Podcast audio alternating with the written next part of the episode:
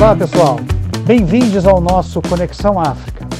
Hoje a gente continua a nossa viagem ao Ruanda, um pequeno país bem no centro do continente africano, que faz fronteira com outros quatro países: o Burundi no sul, a República Democrática do Congo no oeste, o Uganda no norte e a Tanzânia no leste.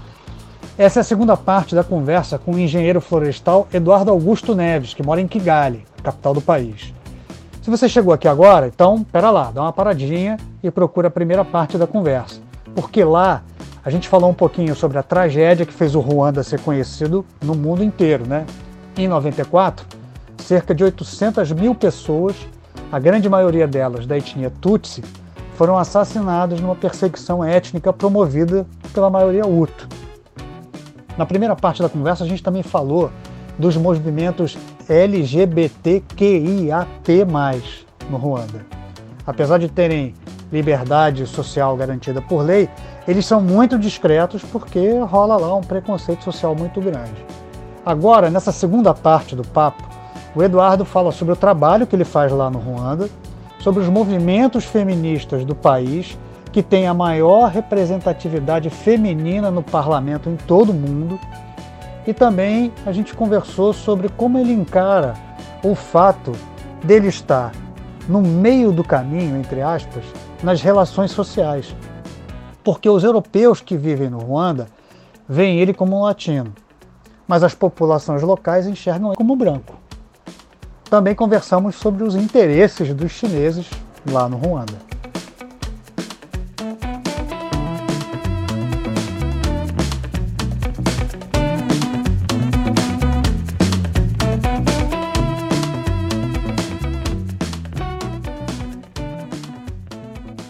Qual é a, a, natureza do trabalho que você foi fazer aí no, no, no Ruanda com os agricultores? Hum, tá. Eu, eu, trabalho numa organização que promove é, um sistema de microcrédito que está ligado a também um fornecimento de, de serviços ligado a esse microcrédito, né? Que é, a gente trabalha com sementes, com em, alguns tipos de insumo, a gente não trabalha com nenhum tipo de agrotóxico ou veneno. É, e também é, a gente criou uma rede de extensionistas que, que dá treinamentos é, constantes para os agricultores nessas zonas. É, e eu estou num lugar de pesquisador, é, então é, eu ajudo a construir esses treinamentos, eu ajudo a, a, a, melhorar esse modelo, a entender o que, o, como, como transformar esse modelo para se adequar exatamente ao que, as, ao que os agricultores precisam, né? Então eu trabalho muito com algumas metodologias que talvez sejam novas para esse público, mas assim, o, o diagnóstico rural participativo, é, pesquisação participativa, que são, que são metodologias que foram criadas um pouco, assim, eu acho que o lugar mais forte onde essas metodologias são utilizadas é na América Latina mesmo, né? E eu trouxe um pouco disso da minha experiência com o movimento social é, tanto no Brasil quanto é, em outros países da América Latina. Então, é, eu vou até as comunidades, eu converso com essas pessoas a partir de, um, de uma estrutura de, de, de, diálogo, que pode ser uma roda de conversa, pode ser uma atividade onde as, as pessoas tomam notas e, e discutem em grupos, depois voltam. Então, existe uma série de configurações, e a partir disso eu é, redesenho os nossos treinamentos, eu, é, eu, eu promovo é, melhoras. Suge, na verdade, eu estou num lugar muito mais de consultor cientista do que de tomador de decisão. Acho que é por isso que eles, eles querem alguém que tenha é, uma visão mais ampla, não tão operacional. Mas, é, e o objetivo final disso tudo é basicamente promover é, uma, uma produção mais diversificada, né? Para os agricultores, para eles terem um aumento de renda relativo a isso, para eles fazerem uma, um, um, um, manejo do solo, que preserve o solo, até porque Ruanda, por estar nas colunas, tem, colinas, tem muito problema de erosão. Eu não quero entrar nos detalhes agronômicos, mas assim, basicamente é, é melhorar a situação de segurança alimentar e de geração de renda dessas populações.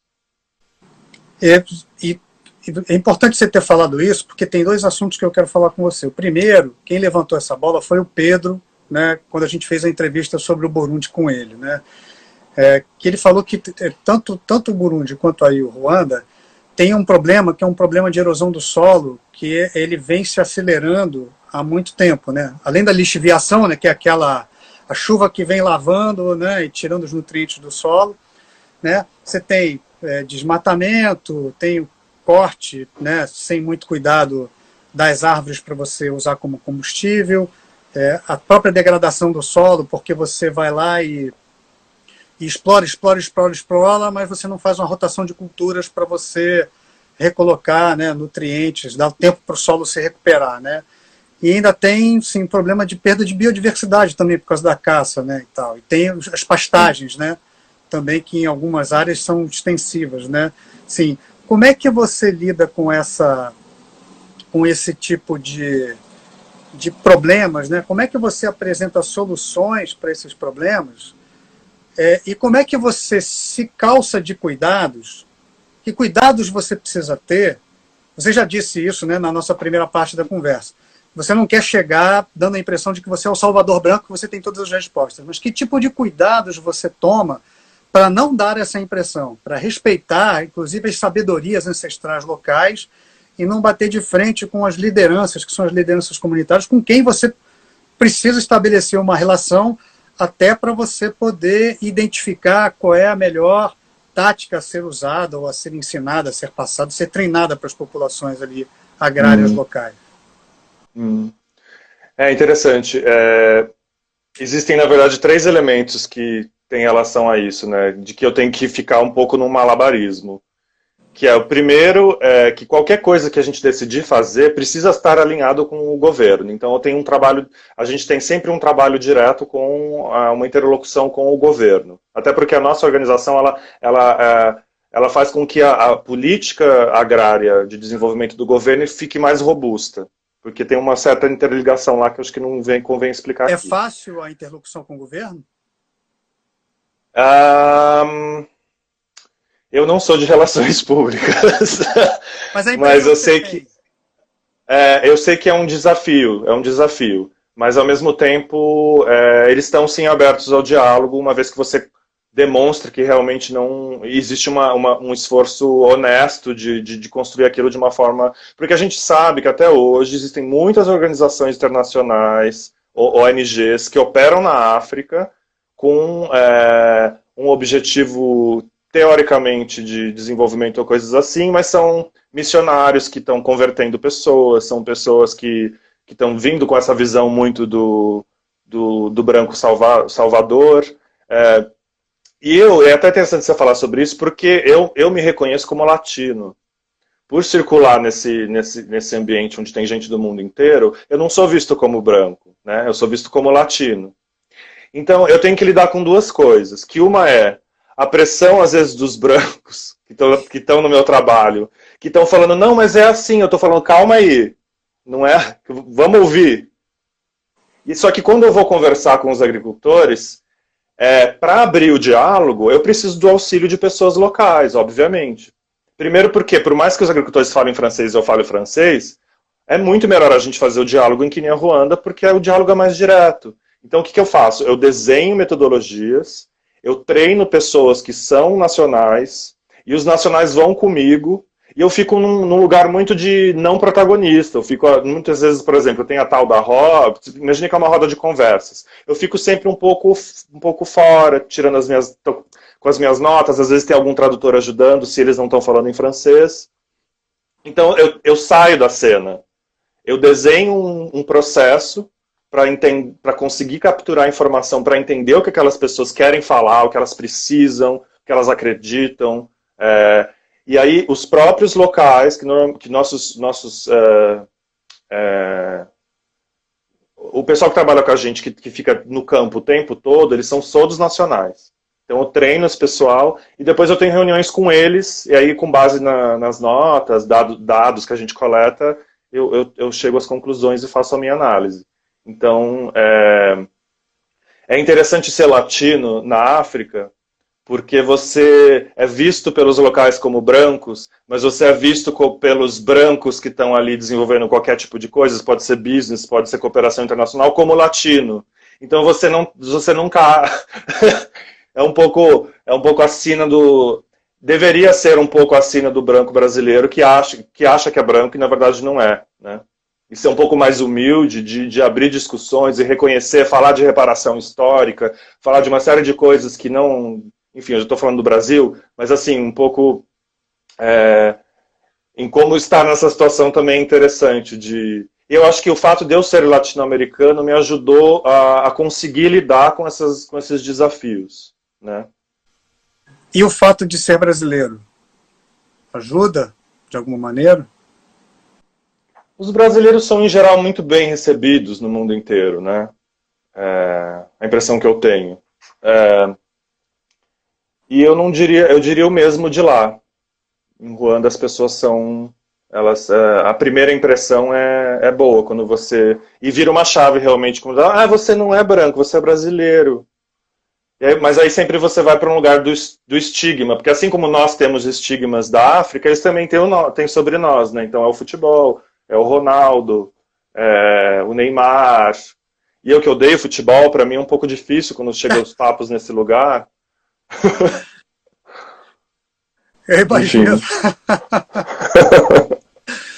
Mas você falou uma coisa muito interessante, que é sobre essa questão de você estar tá numa espécie de limbo lá, né? Sim. Não limbo, hum. você está no meio do caminho ali, né? Sim. Os europeus com quem você trabalha te encaram como latino. As populações locais com as quais você tem contato te encaram como branco. Como é que é para você estar nesse meio do caminho? Eu acho que é uma oportunidade incrível de aprendizado, cara, porque é, eu, eu acho que vira um, um lugar mesmo para eu explorar esse meu, esse meu lugar de estudo de descolonização mesmo. Porque eu acredito profundamente numa, num trabalho da, uh, humanitário que é radicalmente descolonial e que é radicalmente é, ecologista, né? E, e, que, e dialógico. Então, eu acho que é, é, é um lugar de aprendizado e talvez seja um, um, um lugar também de, de, de, suscitar provocações nesses diferentes públicos para eles refletirem sobre, sobre os privilégios que de repente eles têm, principalmente os europeus, né? É, e que eles não, não, não. É porque é muito fácil você encontrar, às vezes, adolescentes é, europeus ou norte-americanos que chegam na África de paraquedas são colocados num pedestal que não é deles, né? E, e quando as pessoas, essas pessoas vão embora dessa experiência, elas vão reforçar esses estigmas de hierarquização racial, de, de os estigmas da, da própria África que, que a gente vê na mídia, e elas vão simplesmente, elas vão achar que elas fizeram alguma diferença, só que não, elas estavam de férias. E eu, como latino que estou vendo essas situações lá, a minha vontade é chegar e falar, gata, não é, você não está salvando ninguém aqui. Entendeu? Você, se, você, se, você, se você acha que você está salvando aqui, você está no lugar errado. Você precisa voltar para sua terra. Porque a gente não está aqui para ensinar nada para ninguém. A gente está aqui para aprender com essas pessoas. E, e, e, e, se estamos numa posição de oferecer é, recursos materiais para que certas coisas que precisam acontecer não acontecem porque esses recursos materiais não estão, então que essa, que essa demanda venha dessas pessoas, que não venha de mim. Né? Porque eu não. Enfim, mas eu não, eu não, eu não vou dizer que a narrativa do white savior ela não existe na África. Ela é muito forte e muitas vezes ela é até defendida por pessoas locais, o que é muito triste. Mas é, é uma situação bem parecida com o Brasil nesse aspecto, né? Onde a assimilação faz com que a pessoa é, não, não valorize a sua própria origem, a sua própria cultura, etc. Né? É curioso você falar isso, e eu acho que você está certíssimo, né? Porque é, o Ruanda é um país que, que, que cresce a uma média de 5% desde do pós-genocídio, né? Então você Sim. tem muitas instituições, algumas confiáveis, outras nem tanto, que correm para se estabelecer no Ruanda porque vem aí oportunidades, etc. e tal. E isso leva a muitas pessoas irem para aí para tirarem fotos né, com as pessoas locais para alimentarem as suas redes sociais e depois vão embora assim, a, a, aliviando uma culpa qualquer que elas têm na consciência delas, né? E isso realmente hum. não faz nenhum tipo de, de, Isso não ajuda em absolutamente nada, né? No seu caso, eu acho que de repente até pode atrapalhar um ou outro contato que você faça com as populações locais. Isso já aconteceu? Olha, deixa eu pensar. Eu acho que não aconteceu porque todas nos, últimos dois anos eu fiz campus em comunidades em muitos lugares diferentes, mas como eu sempre porque eu estou numa equipe de cientistas que ela não trabalha só em Ruanda. A gente dá assessoria para equipes em vários países. Então, é, quando eu vou para campo, normalmente eu vou sozinho. Assim, eu, não, não que eu vou, eu vou, até o país, eu é, é, dialogo e construo as ferramentas juntos com a equipe local para a gente ir para o campo, e eu sou normalmente sou a única pessoa não, não, não local que está na, na atividade. Então eu não tive ainda essa experiência. Não poderia te dizer. Mas você está me falando que você vai a outros países próximos aí.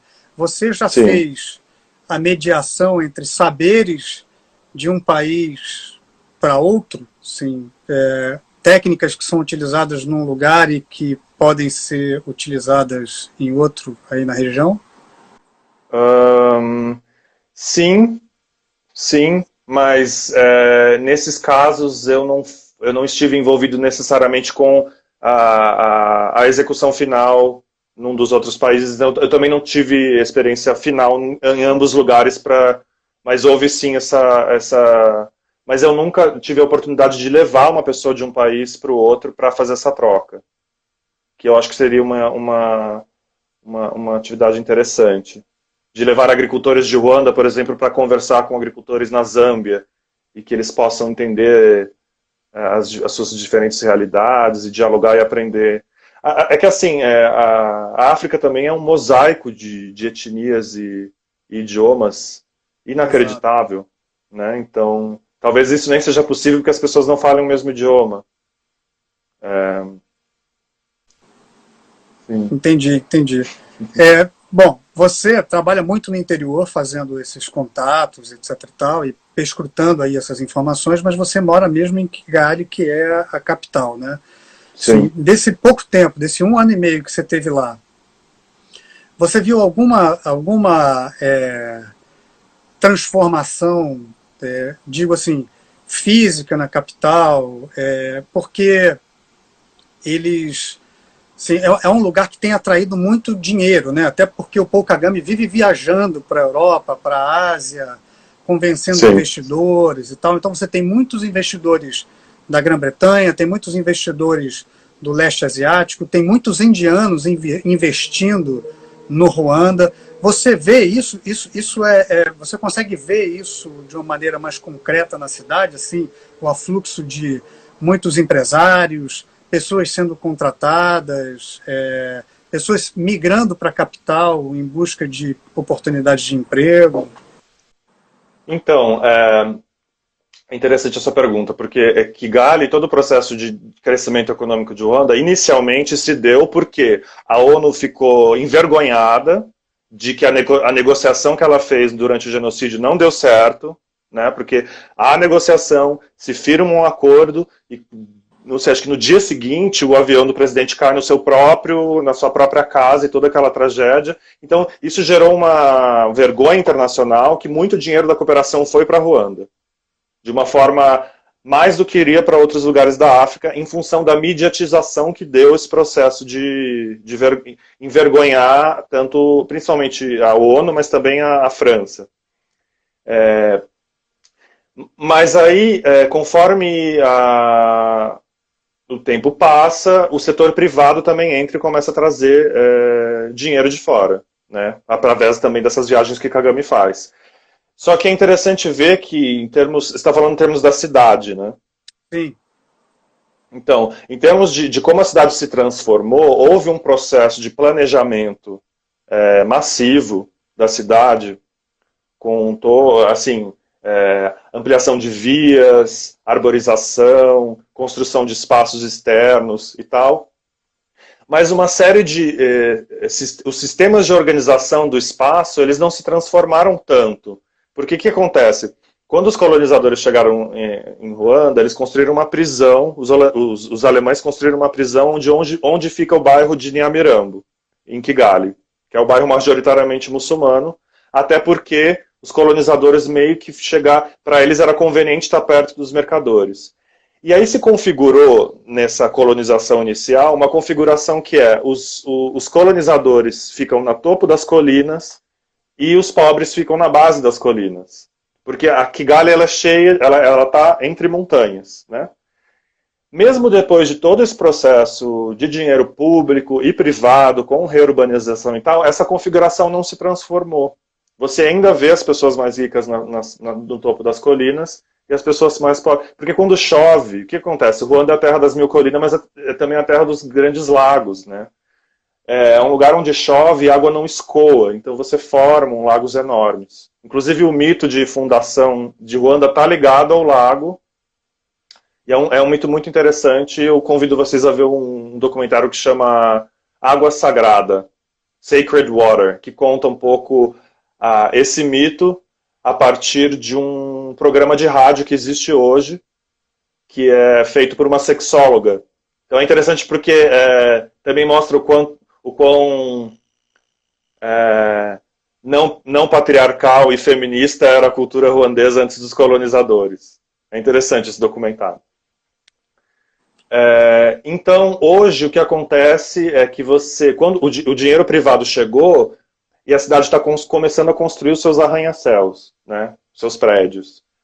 E, para mim, uma coisa muito curiosa é que eu, eu vejo o tamanho da economia dentro de uma perspectiva de, de cidadão que convive, que vai à padaria, que vai ao mercado. Eu não vejo a economia caber nesses edifícios todos, e muitos desses edifícios estão vazios. Entendi. Então, rola um mistério, assim, os elefantes brancos, mas é, ao mesmo tempo que é, existe uma diferença social dentro da sociedade ruandesa, né? E aí eu fico pensando também como, como que esse dinheiro chega ali, é, como que ele é, como que é determinado, porque eu, tô, eu imagino que sejam é, investidores privados da área de, de, de, real estate que imaginam que vão construir isso de repente para as organizações, mas é, é um pouco um mistério assim. Você falou uma coisa muito curiosa, né? Que assim é, é, é justamente o contrário do que do que acontece, por exemplo, aqui no Rio de Janeiro, onde o topo dos montes ou dos morros você tem a população mais é, pobre, né? Mais né, assim, com as ocupações sem planejamento e o asfalto é onde você tem as pessoas com maior poder aquisitivo. E aí em Ruanda, em Kigali, pelo menos, é justamente o contrário, é o, o contrário daqui do Rio de Janeiro, né? Sim, sim. Acho que é mais, tá seria uma analogia melhor com Salvador, cidade alta, cidade baixa. Sim, é, sim. Mas eu acho que isso não tem a ver com a cultura africana em si. Eu acho que é um fato que está ligado mesmo à situação ambiental daquele, daquele lugar. Porque quando chove, a água escorre e empoça. Então os pobres ficam onde a água empoça, né? onde a lama acumula. É, e também, quando os colonizadores chegaram, eles escolheram o topo do, do monte onde, fica a, onde ficou originalmente a prisão, porque era um lugar fácil de você monitorar a paisagem, por ser mais alto. Né? Uma questão mais de defesa. É, e isso acabou se reproduzindo. Eu não sei se isso é uma reprodução consciente hoje ou não, mas imagino que seja. Entendi. Voltando para um assunto que a gente conversou antes, né? Como é que os agricultores aí lidam com a relação entre a agricultura em si, a agricultura de subsistência ou agricultura para venda, né, assim, de excedente, e a preservação ambiental? É... Existe um, um, é, um impulso muito forte do, por parte do governo de melhorar e dar condições para as pessoas fazerem uma gestão melhor. É, eu acho que os agricultores acabam fazendo isso de forma muito intuitiva, né? Então, é, quando eu falei que eu fico às vezes entre o, os europeus aqui que estão querendo falar o que tem que fazer e querendo ouvir, vamos fazer essa mediação, Tem uma coisa interessante que, no meu trabalho que é, eu percebo indo ao campo o quanto os agricultores escolhem uma estratégia de agricultura que é de policultivos, de colocar muitos cultivos diferentes, árvores misturados com banana, misturado, sabe? Porque é uma forma de você usar o espaço e os recursos de uma forma mais inteligente, né? E enquanto a, a, às vezes a organização puxa um pouco para o monocultivo porque tem essa visão da agricultura é, em escala, né? Então é interessante como é, esse diálogo me permitiu também dizer para a organização, olha, a gente precisa balançar isso, balancear isso. Talvez eles não consigam ganhar muito, muita renda porque eles não produzem muito de uma única coisa, mas a gente precisa olhar por que eles fazem essa, essas, essas, esses cultivos diversificados, né? E o governo, por outro lado, é, o Kagame fez uma visita à China, eu imagino que nos anos 90. Tem um grande projeto no norte da China, que tem inclusive um documentário também sobre ele, eu posso passar depois. Eu não vou saber o nome agora, porque eu tenho um nome em chinês lá. Sim, você tem aí uma série de responsabilidades depois para passar os documentos. Eu vou anotar, gente, ó. Tá. eu vou anotar. O documentário chinês. Ok. E é, nesse, nesse lugar da China se, se, fez um processo muito massivo de redesenhar, de arquitetura de paisagem. Né? Lugares que eram montanhosos e desérticos, eles faziam as terraças e reflorestavam, e esses lugares viraram de, de zonas de desertificação para zonas verdes que hoje são produtivas e habitáveis. E o Kagami, imagino que ele teve contato com, com, com essa experiência, porque ele foi muito a Singapura e a China para aprender um, é, e, e, muito do que ele faz em Ruanda parece realmente capitalismo de Estado, numa visão como pintam a Ásia. Ele começou a fazer os terraços, então existe uma política pública de promoção dos agricultores que estão em certos lugares para fazerem terraços. Isso é uma forma de também controlar a erosão, que não é de repente uma estratégia individual de que passa um pouco pela necessidade de sobrevivência também, que é a questão do policultivo que eu falei, mas por uma política pública mesmo, de deliberadamente dar recursos e subsídios para os agricultores que, que promoverem esse tipo de prática. Tanto que a questão da erosão é muito séria em Ruanda, mas ela é mais séria em regiões equivalentes de, de montanhosa, montanhosas em, no Burundi, onde essa política não existe. Né? Interessante isso. Interessante você falar aí da proximidade do Paul Kagame, que é o presidente, atual presidente, né?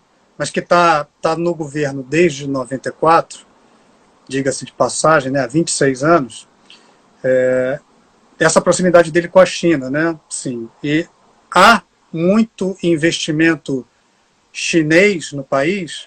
Sim, a gente sabe que tem investimento indiano, né? Ele, ele é muito, ele é muito inteligente e eficaz nisso, né? Porque ele faz uma série de road shows, né? Na Europa, nos uhum. Estados Unidos, no leste europeu, trazendo, né? Ajudando a trazer investimentos. Ele, é, ele é o maior é, homem, eu ia falar garoto propaganda, mas ele não é garoto, né? Ele é o homem propaganda do país, né? Ele é o cara que traz os hum. investimentos e dá seriedade e legitimidade, né? Aos investidores que querem investir no país, criar emprego, né? Que é a grande, grande preocupação dele aí, né? Trazer investimento e criar Sim. emprego, para não deixar ninguém sem emprego, né? Sim, Sim. A, a presença de chineses é muito grande e de obras públicas feitas pelos chineses é grande aí? É, sim, é, o que eu acho curioso da presença chinesa em Ruanda em comparação com outros lugares como Zâmbia ou Tanzânia é que eu não vejo tanto aqui o, o land grabbing, né, que é a apropriação indevida de terras. Porque nas, na, em lugares como Zâmbia e Tanzânia, os chineses muitas vezes eles chegam, desenvolvem grandes obras de infraestrutura ou grandes obras de mineração e é, financia isso através de empréstimo e assim o sistema deles ele é bem diferente do, dos sistemas neocoloniais europeus, e eu chamo de neocoloniais porque é isso mesmo, entendeu? Uhum. De, é. Que é o que a gente sofre, sofreu na... É, é, não, porque alguma coisa que a gente viveu na América Latina ainda vive até hoje, as dívidas públicas, as altas taxas de juros dos empréstimos dos órgãos internacionais. A China, normalmente, ela dá empréstimos para esses projetos a uma taxa muito menor. Só que mesmo com uma condição melhor de pagamento, muitos países não conseguem é, pagar suas dívidas e aí eles acabam pegando as posses das áreas onde as obras foram construídas como forma de pagamento. Isso não acontece em Ruanda, não sei por quê. Imagino porque talvez não tenham grandes projetos agrícolas, por exemplo, né? Também não é uma área de mineração. Né? O Congo tem muitas, tem diamantes, né? Todo, toda a história do Congo está circundada de, de, de, de de, um banho de sangue terrível em função dessas a riquezas. A né? riqueza mineral que tem na região, principalmente do Katanga lá. Né? Sim, eu acho que isso foi, uma, foi até uma coisa que facilitou o processo do Kagame, que foi não ter em solo ruandês ouro, não ter em solo ruandês diamantes, né?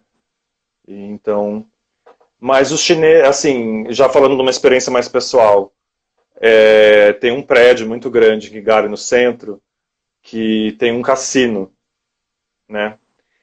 E, no, e no, no mesmo prédio tem um restaurante chinês. E um belo dia eu fui lá para comer no restaurante chinês, que era aniversário de um amigo. Eu peguei o elevador errado e cheguei até o, o piso do cassino, que eu nem sabia que existia nesse momento. E eu fui entrando, como eu vi tudo chinês, assim, não sei ler chinês, não sei falar mandarim, eu fui entrando achando que era um restaurante. E as pessoas me barraram, assim, não, você não pode entrar, não pode, não pode. E era um lugar onde só entravam chineses.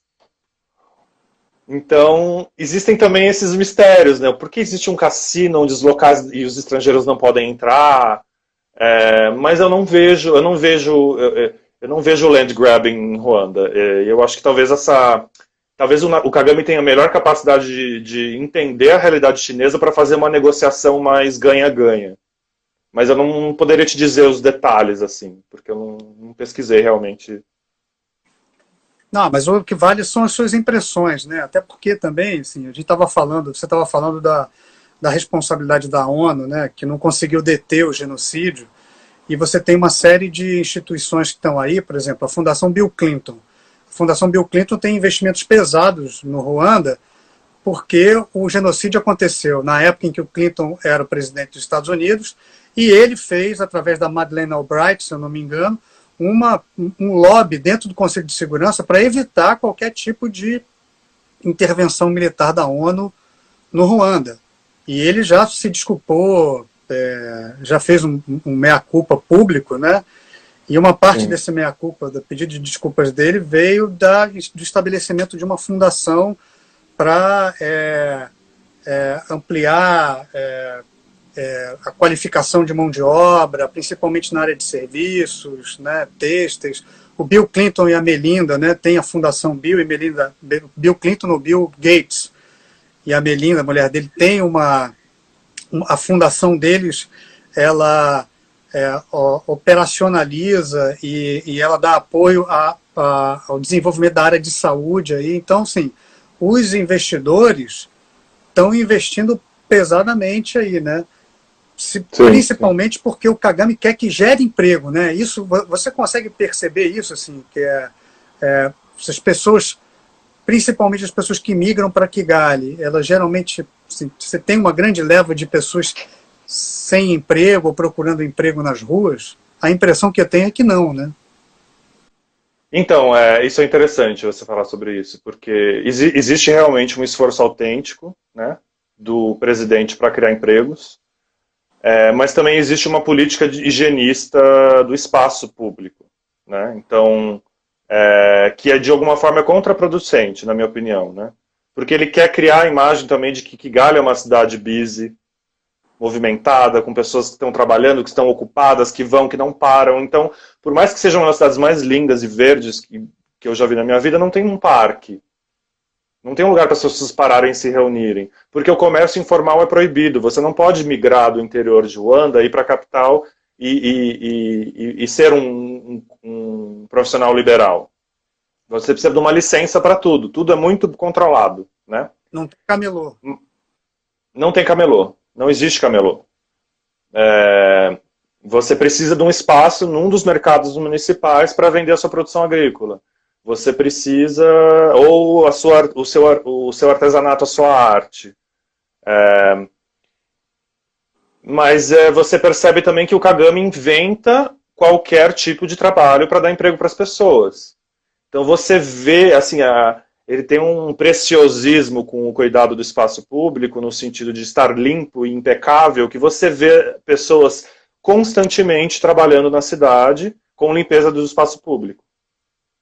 Então tem muita gente empregada na, na coleta do lixo, na, na, na, limpeza dos espaços públicos e nas suas minuciosidades, sabe? Aquela, aquela graminha que está crescendo naquela frestrinha, não tem uma, eles tiram tudo. Então, é, muito, todos os ruandeses de classe média alta e ricas têm, é, por obrigação, é, ter uma, uma estrutura de segurança.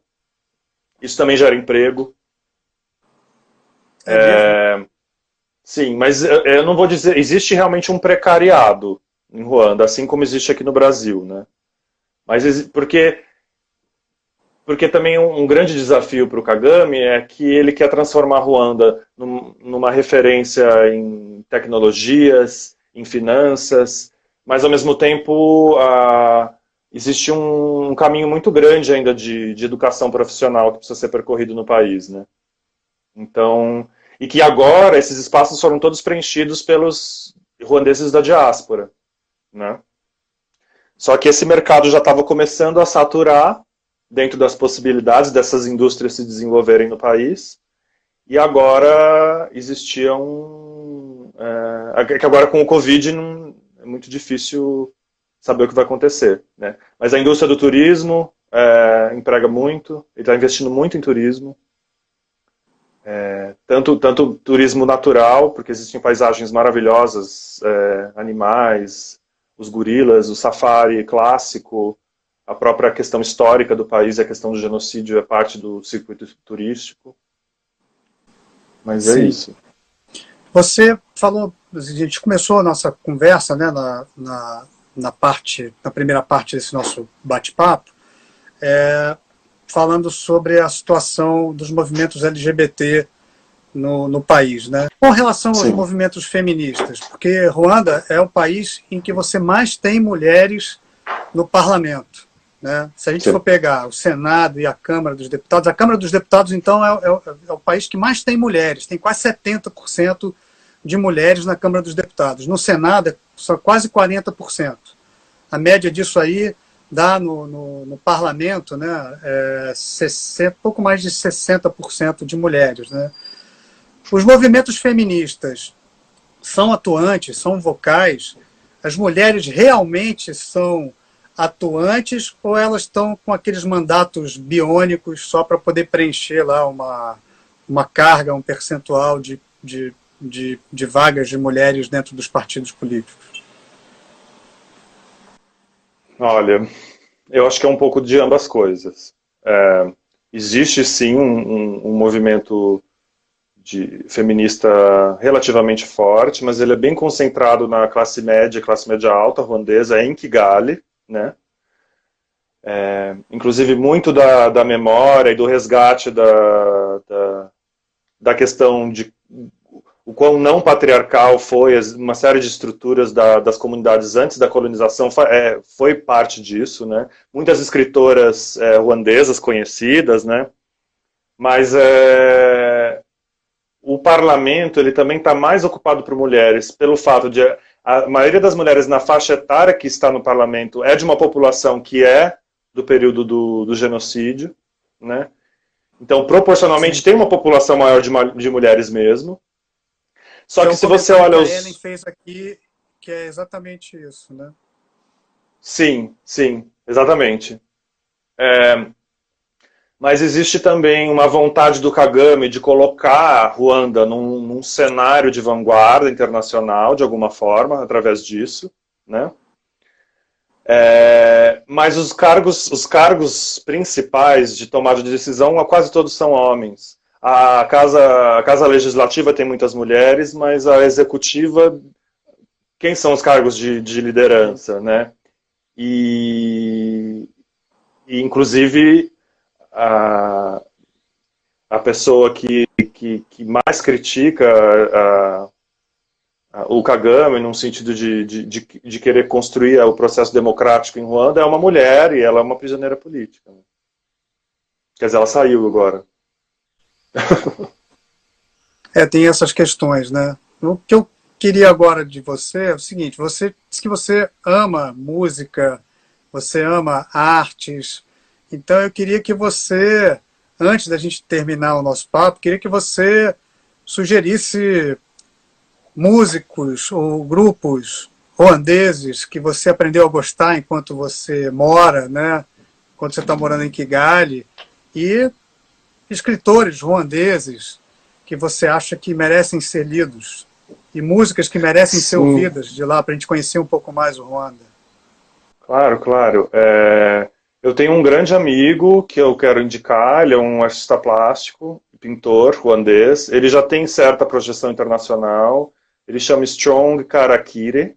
Ele é um grande, um grande é, é, artista que mistura elementos da cultura tradicional ruandesa com, com uma arte é, pós-moderna. Ele mistura uma série de materiais com os trabalhos dele.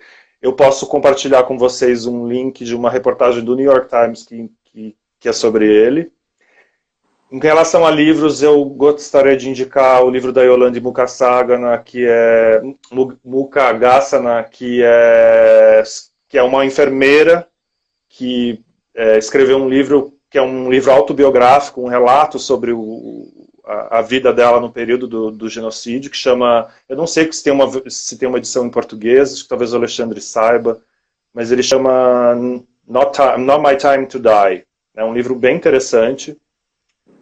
É, ele, inclusive, é o livro que inspirou o, o Gael, é, o Gael que, que foi um dos superstars da, da Flip, acho que um, um ou dois anos atrás. É, foi um dos livros que, que, que, que, reverberou e fez ele iniciar a trajetória dele como artista. Né? O próprio Gael é uma referência, Gael Fay tem um livro que chama Petit Pays, que, que eu acho que todos devem saber. Meu pequeno país sai... aqui ele é do Burundi, né, do país vizinho aí ao sul. Né, mas as dinâmicas desses conflitos interétnicos são praticamente os mesmos. Né? Então, o Gael ele, ele nasceu no Burundi, mas a mãe dele é ruandesa e o pai dele é, é europeu. Então tem ele tem um. Ele é Tutsi. Isso, ele tem uma identidade é, ruandesa, né? Ele se, se, se vê dessa forma. É, e inclusive saiu um filme baseado no, no livro homônimo dele, que eu acho que está no cinema agora, então, uma coisa de vocês procurarem o mesmo nome. Quem mais que eu tinha pensado? Ah, tem um Instagram para o pessoal mais do é, do Scratch, porque eu, eu, gostava muito das pessoas, do, quando eu estava no movimento social, eu tinha muitos amigos que estavam no, no, Levante da Juventude, e eles tinham essa coisa de fazer o scratch com os, os torturadores no, no, Brasil, eu achava aquilo o máximo. Tem um pessoal que faz isso com os White Saviors, com, a, com essa imagem, que é um grupo de Uganda, na verdade, mas que eles atuam no, no continente inteiro, que chama no, uh, no, White Saviors no Instagram, eu posso passar também. Nós ah, temos que fazer uma lista, gente. Eu sigo eles, eles são ótimos. No White Saviors. E eu acho que uma última indicação seria para o pessoal da dança. Tem um rapaz é, em Kigali que é um. Ele tem um. Ele, ele, ele trabalha com uma, com uma dança que mistura danças é, tradicionais ruandesas, mas com com o Afrofusion. Ele, ele chama de Afrofusion, né? ele, ele mistura várias tendências de danças é, que estão rolando a, a, a, na África. Existe um mainstream pop de dança e de música na África que é muito interessante. É, e eu posso também passar, ele chama Manzi Mbaya. Eu posso passar também o nome dele para vocês. Manzi, M-A-N-Z-I, Mbaya, M, M um M mudo, Bahia, com Y. Bahia. Será que eu consigo escrever? Não dá porque eu.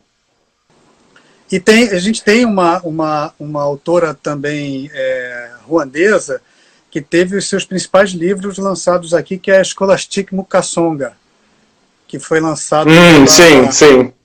pela editora Nós. Né? Foram três livros dela que são lindos e maravilhosos e ao mesmo tempo terríveis, porque dão assim, um, o pano de fundo é justamente o momento em que você vai chegando nas tensões sociais que vão dar, desaguar no genocídio, né? Ela é muito hum. conhecida aí também, né, né, Eduardo?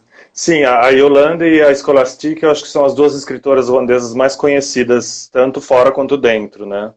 É, tem um outro livro que eu acho que não foi publicado em português, que é de um padre ruandês que faleceu no fim dos anos 80, que é um tratado, so, um tratado linguístico sobre a cultura banto-ruandesa, que chama ah, La, La Philosophie Bantu Rwandaise de Lettres, uma coisa assim. Eu, eu coloco lá junto também no texto. Eu acho que esse livro, inclusive, virou é, domínio público. Talvez ele esteja acessível. Ah, que ótimo. Bom, já temos boas referências aqui para nós. É, Eduardo, eu quero te agradecer demais porque você cedeu aí generosamente duas horas do seu sábado para a gente conversar, para falar um pouco sobre Ruanda, falar sobre as suas impressões do país, falar um pouquinho sobre como é que é a sua vida lá. Apesar de você estar aqui em Araraquara, esperando para voltar, né? E já deu para perceber que você está morrendo de saudade da tua casa, você está querendo voltar para lá. Então, olha, quero te agradecer demais por você ter sido tão generoso com o seu tempo, ter sido generoso com os seus saberes, dividindo os seus saberes com a gente, viu? E eu que agradeço por você por me ensinar a usar as redes sociais. uh, olha, muito obrigado e obrigado a todos vocês que estavam acompanhando a gente aqui. Obrigado, Eduardo, muitíssimo de novo por você ter você. os seus saberes e a sua experiência no Ruanda com a gente. É mais um país aqui atrás do mapa que a gente coloca o nosso alfinetinho, mais um país que a gente visitou através dos seus olhos.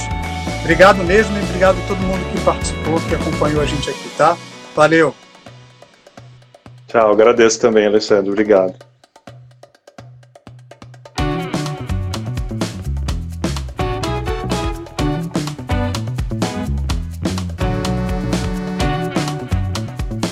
Se você gostou da entrevista, ajuda a gente a produzir e editar outros programas.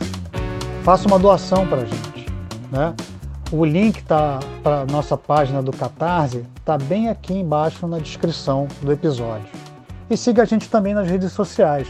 O perfil do Eduardo no Instagram é nevadudavem, com N no final. Neva Duda Vem. Eu sou arroba ALSantos72 e o nosso programa é o arroba Conexão Underline África. Esse episódio, como sempre, foi editado pelo nosso batutinha Vitor Pontes, que é arroba Victor Pontes, tudo junto, no Instagram. Um abraço e até o próximo programa.